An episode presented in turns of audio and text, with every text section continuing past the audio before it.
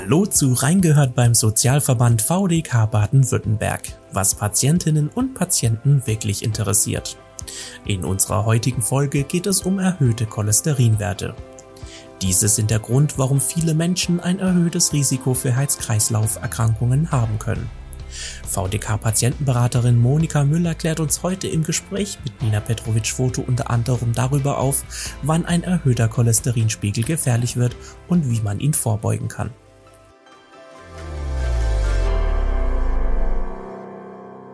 Hallo Frau Müller, wir sprechen heute über ein Thema, von dem zahlreiche Menschen in Deutschland betroffen sind.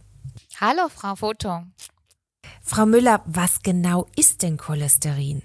Naja, umgangssprachlich wird Cholesterin ja häufig auch als Blutfett äh, bezeichnet, was aber im Prinzip nicht so ganz korrekt ist. Zunächst ist Cholesterin eigentlich ein wirklich unentbehrlicher Rohstoff für den menschlichen Körper, denn er wird von jeder Zelle im menschlichen Körper benötigt. Es wird etwa zur Bildung bestimmter Hormone gebraucht und ist auch ein wesentlicher Bestandteil der Zellwände. Der größte Teil des Bedarfs kann der Körper selbst herstellen. Das passiert in der Leber. Ein kleiner Teil vom Cholesterin wird jedoch mit der Nahrung aufgenommen. Aus der Leber wird dann das Cholesterin über das Blut in die einzelnen Zellen aller Organe und ins Gewebe transportiert, wo es dann weiterverarbeitet wird. Hat man zu viel Cholesterin im Blut, gelangt dieses ebenfalls über das Blut dann auch wieder zurück zur Leber, wo es abgebaut werden kann. Cholesterin als Stoff ist aber genau wie Fett in Wasser und dementsprechend eben auch in Blut nicht löslich. Das heißt, der Körper bedient sich da eines speziellen Transportsystems. Also er umschließt diese fettähnliche Substanz mit einer Hülle aus sogenannten Lipoproteinen und schickt diese dann verpackt auf die Reise durch das Blut. Es gibt von diesen äh, Lipoproteinen zwei Arten, die sich in erster Linie durch ihren Lipidanteil unterscheiden. Wenn Sie sagen, dass es zwei Arten gibt, sprechen Sie dann von dem guten und dem schlechten Cholesterin? Genau, so werden die zwei Arten umgangssprachlich äh, genannt. Die Unterscheidung liegt äh, eben, wie schon angesprochen, in der unterschiedlichen Dichte. Äh, zunächst gibt es das sogenannte LDL-Cholesterin, das heißt, es hat eine sehr niedrige Dichte. Dieser Pakettyp transportiert das Cholesterin aus der Leber in den Körper. Wenn der EDL, äh, LDL-Wert erhöht ist, haben die Betroffenen ein erhöhtes Risiko für eine Herz-Kreislauf-Erkrankung. Daher nennt man diese Form von Cholesterin, also das LDL, auch das sogenannte schlechte Cholesterin. Dagegen gibt es auch noch das HDL-Cholesterin.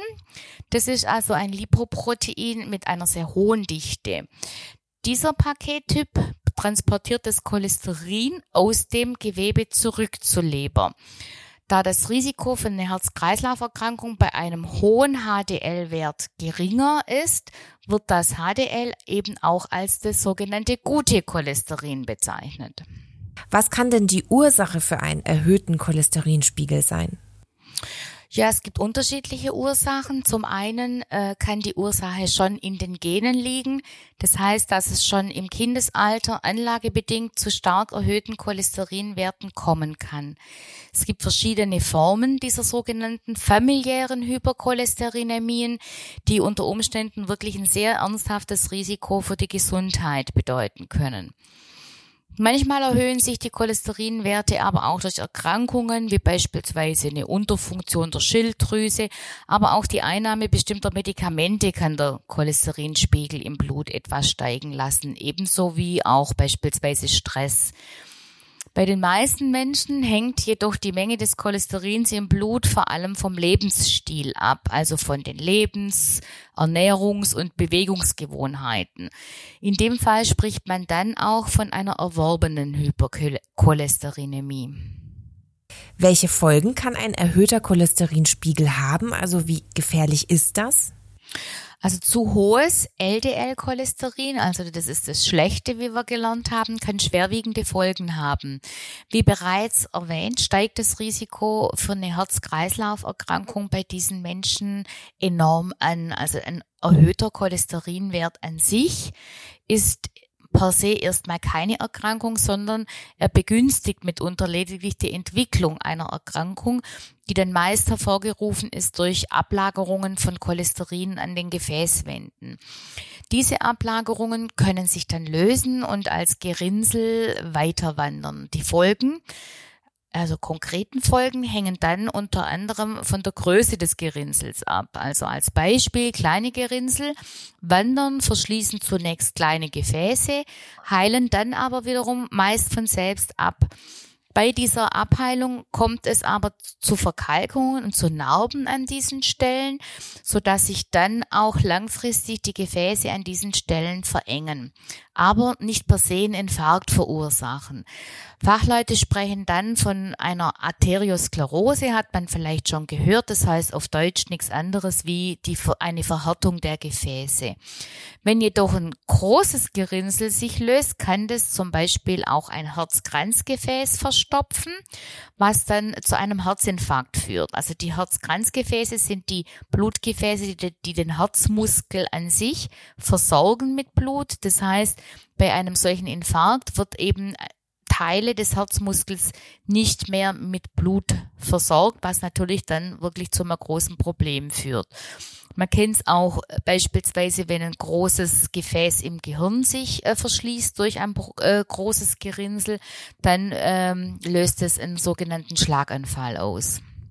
Gibt es denn Symptome, an denen ich selbst erkennen kann, dass mein Cholesterinwert zu hoch ist? Ja, es ist ein bisschen schwierig, weil äh, ja das Cholesterin an sich erstmal keine Beschwerden macht. Äh, das ist auch im Prinzip das Tückische daran. Ähm, aber das Problem ist eben, wenn so ein Cholesterinwert über viele, viele Jahre erhöht ist, haben wir gelernt, äh, steigt das Risiko von einer Herz-Kreislauf-Erkrankung wie Angina pectoris, Herzinfarkt, Schlaganfälle. Und zwar in, ähm, ja, in einem sehr, sehr viel höheren Maß, wie das für das normale Lebensalter normal wäre. Das heißt, ähm, daher ist es immer sinnvoll, sich rechtzeitig äh, mit einem äh, eventuellen Risiko zu beschäftigen und auch frühzeitig was gegen ein solches Risiko zu unternehmen. Und wo wende ich mich dann hin, um meinen Cholesterinwert zu ermitteln und wie wird dieser dann gemessen? Also der, am besten geht man ähm, zum Hausarzt, bespricht mal äh, diese äh, Lage und äh, zur Messung des Cholesterinwertes entnimmt der Arzt einfach eine Blutprobe, schickt sie ins Labor Dort wird dann eben äh, einmal das Gesamtcholesterin ermittelt, als auch dieses HDL und das LDL, also das Gute und das Schlechte. Und ähm, um das Ganze auch, also um, um konkrete Werte zu bekommen, äh, sollte man auf jeden Fall nüchtern zum Arzt gehen, weil ja jeg jegliche Nahrungsaufnahme im Prinzip oder durch jegliche Nahrungsaufnahme äh, schon Blut, äh, Fett ins Blut gelangen kann und somit die Werte verfälschen könnte. Wenn nun klar ist, dass mein Cholesterinwert zu hoch ist, was kann ich tun, um diesen wieder in den Normalbereich zu bringen? Beziehungsweise wie sieht da die Behandlung aus? Ja, die Behandlung an sich richtet sich eben nicht unbedingt auf die Senkung des Cholesterinwerts im Blut, ähm, die ungünstigen Werte sind ja, was wir jetzt schon mehrfach gehört haben, eben vielmehr dieser Risikofaktor für Herz-Kreislauf-Erkrankungen. Äh, zur Erkrankung an sich führt das erhöhte Cholesterin erst, wenn weitere Faktoren, also weitere Risikofaktoren, wie zum Beispiel Rauchen, Übergewicht, Stress, haben wir vorher auch schon mal gehört, Diabetes oder Bluthochdruck hinzukommen. Dadurch steigt dann die Wahrscheinlichkeit, eben an einer solchen Herz-Kreislauf-Erkrankung, Schlaganfälle und so weiter, wir hatten es schon, zu erkranken. Das heißt, das eigentliche Ziel der Behandlung ist nicht, maßgeblich die Senkung des Cholesterinwertes, sondern im Prinzip die Risikominimierung für kardiovaskuläre Probleme. Das heißt, wir haben, wenn wir gehen jetzt davon aus, es liegt äh, zusätzlich Übergewicht vor, dann muss man das Gewicht reduzieren. Handelt es sich um einen Raucher? Sollte das Rauchen äh, aufgegeben werden? Ist jemand, der sehr, sehr viel Stress hat, dann sollte man zum Beispiel ja Stress vermeiden oder oder dementsprechende Techniken lernen, um eben Stress zu reduzieren. Wenn es ein Ernährungsproblem ist, äh, dann ähm, sollte die Ernährung umgestellt werden. Gerade im letzteren äh, Bereich äh, gibt es auch aktuelle Studien bezüglich der Ernährung, die wirklich äh, aufzeigen, dass eine sogenannte mediterrane Ernährung wirklich helfen kann, die verschiedenen Risikofaktoren zu senken. Äh, darunter eben auch der Cholesterinspiegel und zu einer mediterranen Ernährung, damit man sich ein bisschen besser vorstellen kann, zählen natürlich vor allem Fisch, Gemüse, Obst, Hülsenfrüchte, viel Nüsse, Olivenöl, Vollkornprodukte und eher eben wenig Fleisch. Aber es gibt doch sicherlich auch Medikamente, mit denen ich meinen Cholesterinwert senken kann, oder? Ja, grundsätzlich gibt es sogar verschiedene Wirkstoffgruppen, die das Cholesterin senken können. Wenn wir jetzt einfach äh, Menschen betrachten, die jetzt noch nicht äh, schon, ich sag mal, äh, einen, einen ähm, Eingriff ist jetzt falsch, aber ein, also die noch keinen Herzinfarkt, Schlaganfall oder ähnliches hatten, ähm, ist im Prinzip aber nur eine Gruppe von Medikamenten gut erprobt, erprobt und das sind die sogenannten Statine. Das hat man vielleicht auch schon mal gehört und gelesen. Die senken die Cholesterinmenge im Blut und können so Folgeerkrankungen vorbeugen und auch dementsprechend wirklich die Lebenserwartung verlängern. Ob sich die Einnahme von Medikamenten bei erhöhtem Cholesterin empfiehlt, hängt aber wirklich auch maßgeblich davon ab, welche anderen Risiko, äh, Risikofaktoren eben der Mensch hat. Also die Risikofaktoren, die wir vorher angesprochen haben. Das heißt, die Einnahme von Statinen kann sinnvoll sein, wenn die eben benannten allgemeinen Maßnahmen, Gewichtsreduktion, Ernährungsumstellung und so weiter eben nicht ausreichen, um das Herz-Kreislauf-Risiko wirksam zu senken. Außer von diesen persönlichen Risikofaktoren hängt die Entscheidung zur Einnahme auch immer davon ab, wie man das ähm, die Vor- und Nachteile einer solchen Behandlung für sich selber beurteilt. Man darf einfach eins nicht vergessen, Statine sind Medikamente, die natürlich eine gewisse Wirkung haben, aber wie jedes andere Medikament auch dementsprechend Nebenwirkungen aufweist.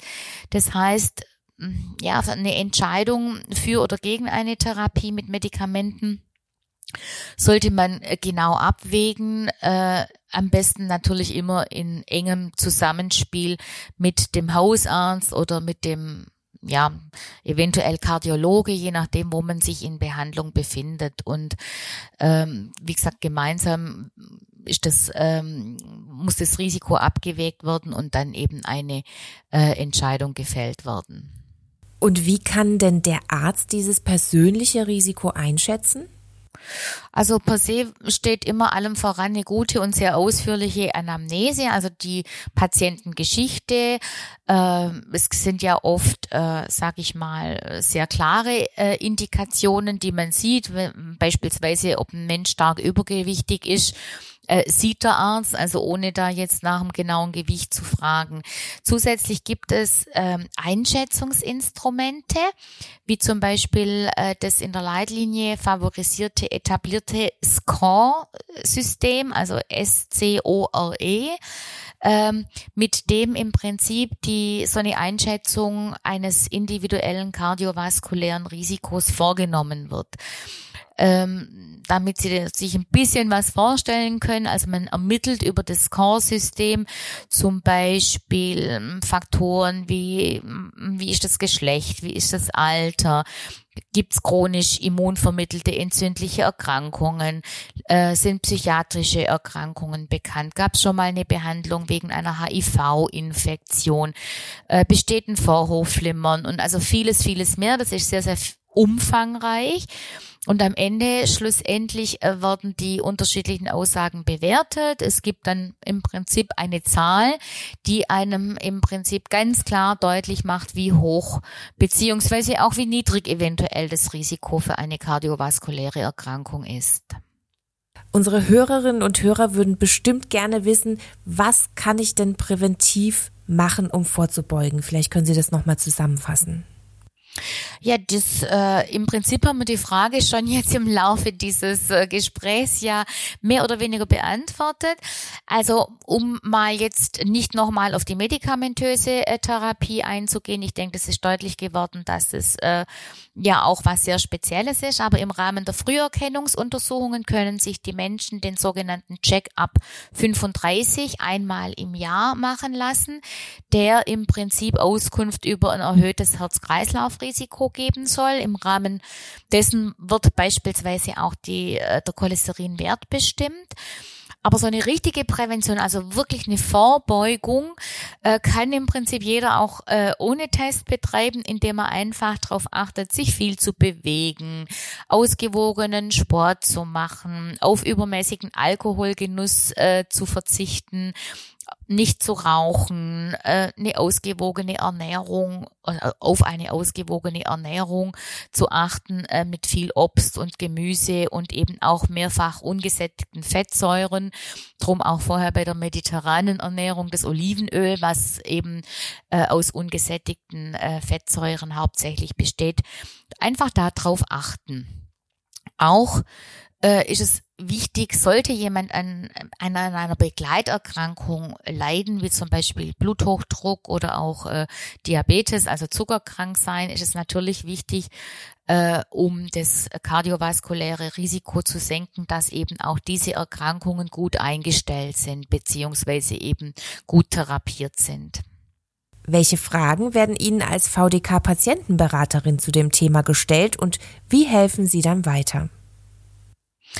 Also wir haben sehr, sehr unterschiedliche äh, Fragestellungen. Wie Sie sehen, hat es ja auch äh, ja, unterschiedliche Aspekte dieses Thema, aber zum Beispiel jetzt einfach in Bezug auf die Ernährung bekommen wir schon mal gezielt Fragen, wie zum Beispiel, ob äh, Nahrungsergänzungsmittel äh, nutzen können, um äh, präventiv tätig zu werden. Das kennt ja vielleicht der ein oder andere, gerade äh, speziell diese Nahrungsergänzungsmittel äh, zu Omega-3-Fettsäuren, äh, hört man ja auch, wird groß beworben, schützt vor Herzerkrankungen, gut für Herz und Kreislauf oder ähnliches. Äh, und ähm, sowas äh, haben wir öfters als Frage. Wir haben auch ganz konkret zu äh, ja, ob, ob jemand prädestiniert ist und so weiter. Und äh, oder wo, wo jetzt äh, die Cholesterinwerte zum Beispiel die Normbereiche angesiedelt werden, wobei das eben ja zum Beispiel immer sehr schwierig ist. Das ist dann auch einfach Teil unserer Beratung, weil wir ja gesagt haben, der Wert an sich ist ja nicht das Problem. Ja, also der darf dann auch gerne mal vom Normwert abrücken. Dann muss man sich nochmal gezielt LDL, HDL im Vergleich angucken.